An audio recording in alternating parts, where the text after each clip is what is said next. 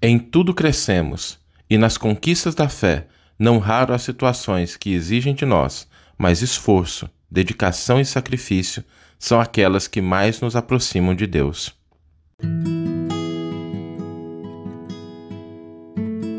Você está ouvindo o podcast O Evangelho por Emmanuel, um podcast dedicado à interpretação e ao estudo da Boa Nova de Jesus através da contribuição do benfeitor Emmanuel.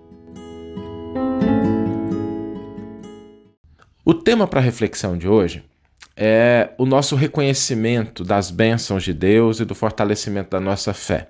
Quando isso ocorre e quando é que deveria ocorrer. Muitas vezes a gente pensa em Deus e é, é natural, a gente lembra de Deus nas horas que estão difíceis para pedir que elas sejam mais fáceis. A gente se lembra de Deus nas horas de dificuldade exatamente para pedir que elas vão embora é que elas se afastem, né? A gente está diante de um problema, a gente pede o auxílio de Deus para que esse problema seja resolvido, a gente está diante de um desafio, a gente quer superar esse desafio, e isso é muito natural. É muito natural que a gente, nesses momentos, se lembre com mais força daquilo que representa o papel da divindade em nossas vidas. Agora, é preciso a gente lembrar que com Jesus, o papel de Deus nas nossas vidas se alargou um pouquinho. A gente não vê Deus somente nos momentos de facilidade, de alegria. Nesses momentos é muito fácil a gente enxergar a presença da divindade, a gente fortalecer a nossa fé. Mas é preciso entender que essa, esse benefício que vem em forma de alívio, de conforto, de tranquilidade, ele é real. A gente deve ter gratidão por isso. Nem sempre ele é o que nos proporciona uma fé inabalável, uma fé forte. Porque quando a gente está naquela situação de tranquilidade, de estar tá tudo bem, às vezes a gente vai ficando meio leniente, às vezes a gente vai ficando meio condescendente, a gente vai ficando meio parado, estagnado. E é curioso isso porque eu vejo isso acontecer muito frequentemente. Quando as pessoas atingem um determinado estágio de conforto, de tranquilidade, seja na vida profissional, familiar, afetiva e até espiritual, há uma tendência da pessoa paralisar, dela deixar de crescer e dela fugir das situações desafiadoras, dela fugir do esforço maior, dela fugir da oportunidade de serviço ao semelhante. É, é como se a pessoa chegando em determinado nível, ela se retraísse e ficasse naquela zona de conforto. E é nessa zona de conforto onde está o maior risco. Porque a gente pensa que nessa zona de conforto a gente está ali protegido, amparado por Deus, e de fato estamos, porque Deus não deixa de nos proteger e nos amparar em situação nenhuma. Mas às vezes nós estamos nos deteriorando, porque a gente não está buscando se aperfeiçoar, a gente não está buscando crescer, a gente não está buscando se desenvolver. E isso não tem limite de idade, situação financeira, cultura, inteligência. Existem zonas de conforto para todos nós. Às vezes nos nossos relacionamentos, né, no casamento, a gente se coloca de uma maneira, ah, não, tá bom, já tá assim mesmo. E aí o casamento vai perdendo aquela aquele elan, aquele encanto, e aí daí algum tempo a gente se vê com um problema maior. Às vezes na educação dos filhos a gente se coloca de uma maneira muito passiva, às vezes no trabalho a gente se acomoda. E essa é uma situação perigosa, porque essa situação perigosa, que é a situação de da gente estar tá na zona de conforto, da gente estar tá numa situação de aparente tranquilidade, em que nós não estamos crescendo, a gente pode até achar que nessa situação Deus está mais presente. Mas muitas vezes nós nos afastamos das possibilidades de crescimento quando a gente está nessa situação de conforto e de tranquilidade. Por isso é importante a gente entender que Deus está presente nos momentos felizes, sim, mas muitas vezes nos momentos desafiadores é que ele vem com mais força, com um chamado mais ativo, com um convite mais profundo para que a gente cresça, para que a gente saia daquela situação de aparente tranquilidade e a gente não deteriore as próprias energias que nós podemos utilizar na concretização. Jesus foi um exemplo notável disso. A vida do Cristo não foi uma vida simples. A vida de Jesus foi uma vida de humildade, de amor, de trabalho, de sacrifício. Porque as conquistas reais, elas derivam dessa postura diante da vida. Todas as conquistas.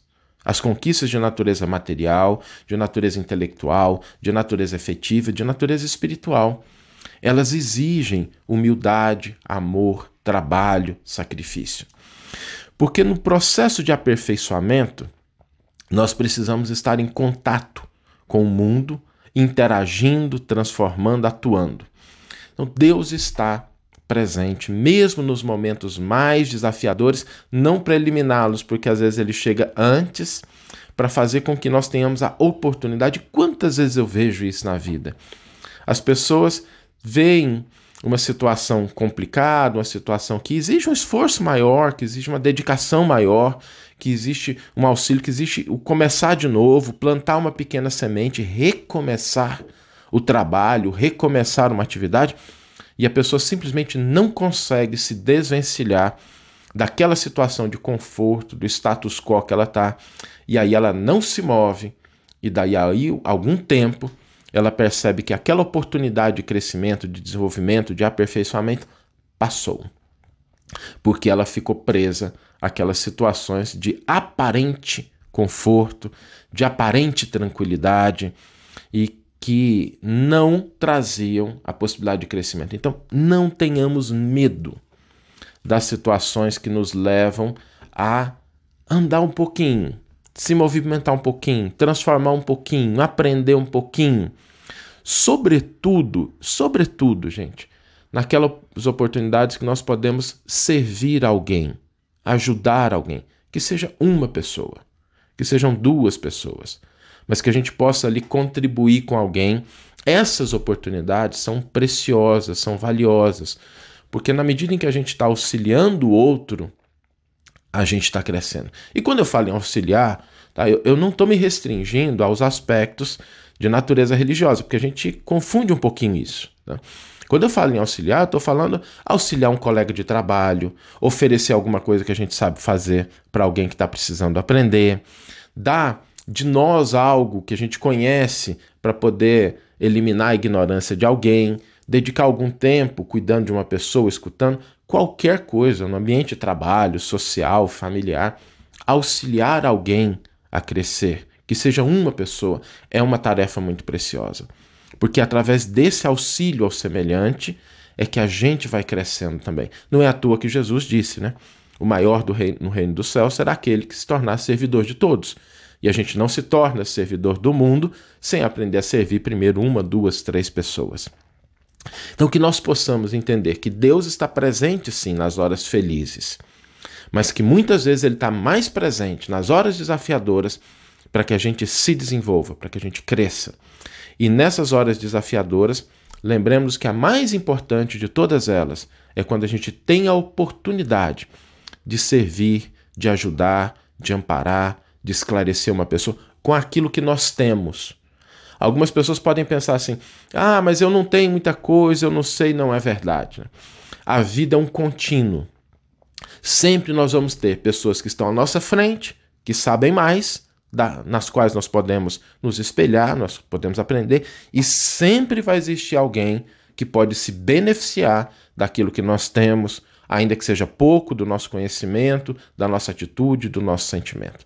Aprendamos a servir e a vida vai se tornar uma grande escola de aperfeiçoamento, de desenvolvimento, para que a gente possa, a cada dia, ir dando um passinho na direção de sermos uma pessoa melhor. A consistência não vem das grandes transformações. A consistência vem de dar um passinho de cada vez. É ser hoje um pouquinho melhor do que ontem, servir um pouquinho mais, auxiliar um pouquinho mais, e a gente vai percebendo que com isso ao longo do tempo, a gente vai se tornando uma pessoa radicalmente melhor, uma pessoa aperfeiçoada, uma pessoa que vai conseguir alcançar aquilo que deseja e concretizar no mundo a tarefa que nos compete. Vamos ler agora a íntegra do versículo e do comentário que inspiraram a nossa reflexão de hoje. O versículo está em Marcos, capítulo 10, versículo 43. Entre vós não é assim, mas quem quiser tornar-se o maior entre vós, será o vosso servidor. Entre os cristãos.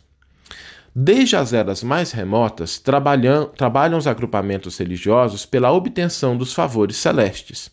Nos tempos mais antigos, recordava-se da providência tão só nas ocasiões dolorosas e graves. Os crentes ofereciam sacrifícios pela felicidade doméstica, quando a enfermidade lhes invadia a casa, as multidões edificavam templos, surgindo calamidades públicas. Deus era compreendido apenas nos dias felizes. A tempestade purificadora pertencia aos gênios perversos. Cristo, porém, inaugurou uma nova época. A humildade foi o seu caminho, o amor e o trabalho o seu exemplo, o martírio a sua palma de vitória. Deixou a compreensão de que entre os seus discípulos o princípio de fé jamais será o da conquista fácil de favores do céu, mas o do esforço ativo pela iluminação própria e pela execução dos desígnios de Deus, através das horas calmas ou tempestuosas da vida. A maior lição do mestre dos mestres é a de que, em vez de formular, formularmos votos e sacrifícios convencionais, promessas e ações mecânicas, como a escapar dos deveres que nos competem, constitui-nos obrigação primária entregarmos-nos humildes aos sábios imperativos da providência, submetendo-nos à vontade justa e misericordiosa de Deus, para que sejamos aperfeiçoados em Suas mãos. Que você tenha uma excelente manhã, uma excelente tarde ou uma excelente noite e que possamos nos encontrar no próximo episódio. Um grande abraço e até lá.